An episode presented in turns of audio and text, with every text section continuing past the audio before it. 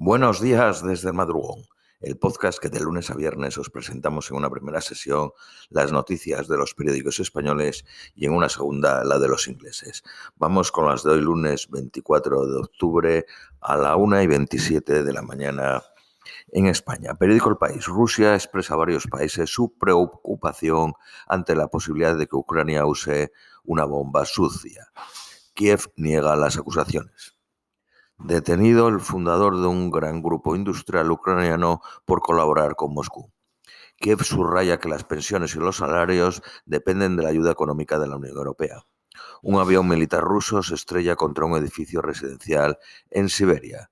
Ucrania ha perdido el 90% de la energía eólica y el 50% de la solar por ataques rusos. España gastará cerca de 1.400 millones en contar con un eficaz defensa antimisiles en modernizar sus baterías Patriot.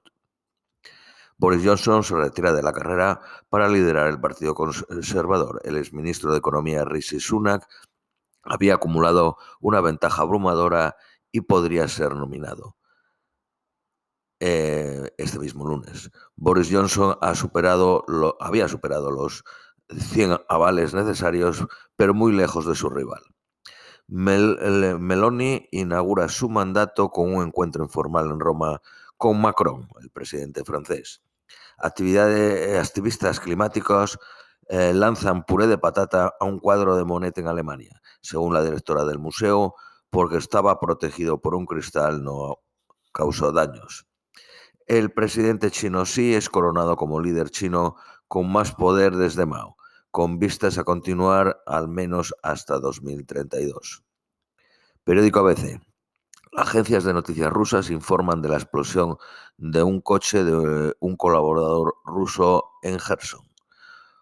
Oficiales e instructores iraníes de drones vistos en Bielorrusia. Rusia afirma haber destruido un depósito con 100.000 toneladas de carburante de la aviación ucraniana. Ucrania ilegaliza el Partido Socialista por prorruso. España enviará 14 cazas a Bulgaria y Rumanía. El canciller alemán irá a París el próximo miércoles para recomponer el eje franco-alemán. Las diferencias llevaron a Macron a suspender el Consejo de Ministros Conjuntos sin edie. Si el presidente chino elige a sus más importantes colaboradores entre su círculo íntimo y no designa a ninguna mujer por primera vez en 25 años. Periódico El Economista. Telefónica promueve la rebaja del IVA para la banda ancha en el Reino Unido. propone un gravamen del 5% para los sectores vulnerables frente al 20% actual. El gigante norteamericano Prologis incorpora 26 almacenes en España con la compra de Crossbuy suma 240.000 metros cuadrados en centros logísticos de última milla. Iberdrola, Acciona y Ferrovial pujan en la subasta de eólica flotante de Estados Unidos. Es la primera licitación de la historia en la costa oeste con una capacidad de 4.5 gigavatios y 11.000 millones de inversión. La Unión Europea limitará el consumo de energía de las criptomonedas en caso de crisis. La ministra de Transición Ecológica, Rivera, descarta el gasoducto con Italia. El presidente brasileño Bolsonaro recorta distancias en las encuestas, pero Lula tendría mayoría. Colombia propone al sector privado financiar la agricultura. El rey de Inglaterra, Carlos III, más rico que Mancio Ortega con 128 mil millones. Heredera, eh, hereda 500 millones de Isabel II. El joyero real está valorado en 12.700 millones de dólares. La subvención soberana para la monarquía se fijó en 98 millones de euros al año. Periódico Cinco Días. Habanos dispara en España el precio de sus puros más caros para igualarlos a Hong Kong.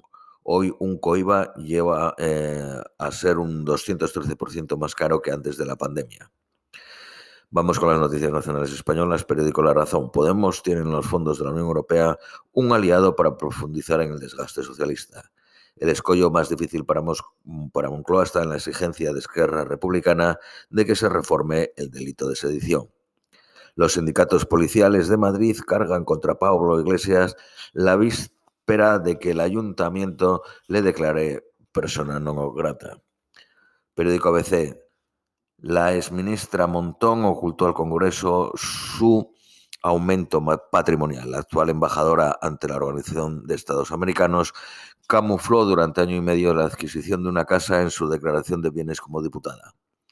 El presidente del gobierno y el líder de los socialistas madrileños han acordado ya el nombre que encabeza la lista municipal y lo hará público en la primera quincena de noviembre. Evitan unas primarias sin control. El rapero Baltonic colaboró con Puigdemont para crear la web de la República. Periódico El País. Sánchez encarrila sus terceros presupuestos tras una dura negociación con Esquerra Republicana y PNV. Feijó pide a Sánchez que retire los presupuestos y los rehaga. Ve en la reforma del delito de sedición un atentado contra la igualdad y la libertad. Rufián, el portavoz de Esquerra Republicana, llama a los votantes del Partido Socialista de Cataluña, Junts y Podemos en su lanzamiento como alcaldable de Santa Coloma. Esto es todo por hoy, os deseamos un feliz lunes y os esperamos mañana martes.